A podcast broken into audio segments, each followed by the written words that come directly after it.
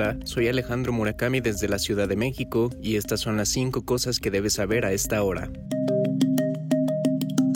El presidente de Estados Unidos, Joe Biden, afirmó que su gobierno está investigando lo ocurrido en un centro de distribución de alimentos en Gaza, donde según las autoridades sanitarias locales murieron más de 100 personas y cientos más resultaron heridas en un incidente que tiene versiones encontradas por parte de funcionarios palestinos y del gobierno israelí. Biden admitió que el incidente va a complicar las negociaciones en la región. De todas maneras, Biden se mostró optimista acerca de la posibilidad de alcanzar pronto un acuerdo sobre los rehenes en poder de Hamas y un posible cese del fuego.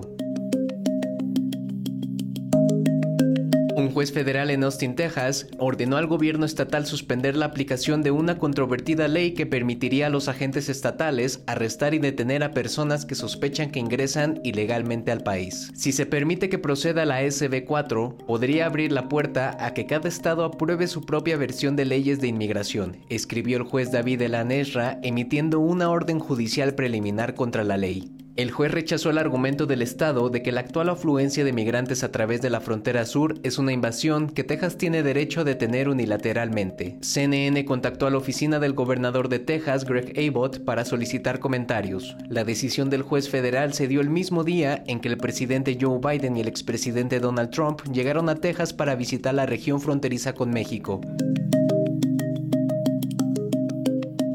El equipo del fallecido líder opositor ruso Alexei Navalny dijo que los intentos por contratar un coche fúnebre que traslade sus restos a su funeral en Moscú han sido frustrados por personas desconocidas. La portavoz Kira Yarmish afirmó que los conductores los llamaron personas desconocidas y los amenazaron para que no llevaran el cuerpo de Alexei a ninguna parte y que le dijeron que ningún coche fúnebre acepta llevar sus restos allí. El equipo de Navalny también tuvo dificultades a la hora de alquilar un lugar para su funeral, que se celebrará a las 2 pm hora local, 6 am hora de Miami este viernes en la iglesia del ícono de la Madre de Dios en el distrito de Margino de Moscú, donde vivía Navalny. Después será enterrado en el cementerio de Borisov. Añadió que muchos lugares aseguraron que ya estaban ocupados para esa fecha o rechazaron la reserva una vez que se mencionó el nombre de Navalny, mientras que un sitio dijo explícitamente que tenían prohibido trabajar con el equipo del líder opositor muerto.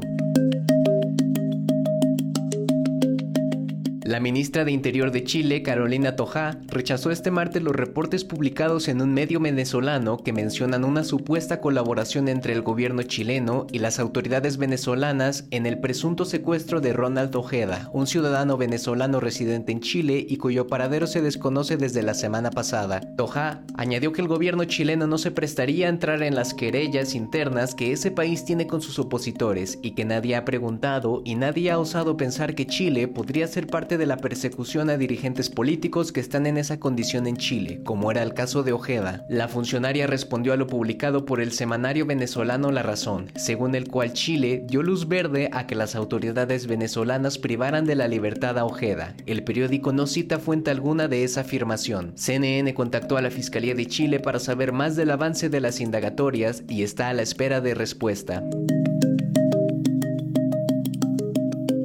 A través de un comunicado, el arzobispado de Toledo, España, informó que rechaza profundamente las declaraciones de dos sacerdotes de dicho arzobispado, quienes durante un programa de tertulia entre sacerdotes llamado La Sacristía de la Vendée, expresaron que se debía rezar porque el Papa se vaya al cielo cuanto antes. El arzobispado añadió en su comunicado que se informó a los sacerdotes la necesidad de pedir perdón por tales declaraciones que lesionan la comunión de la Iglesia y escandalizan a la comunidad católica. El arzobispado de Toledo finalizó su declaración diciendo que no se excluyen otras medidas de corrección con los sacerdotes que están involucrados en este escándalo.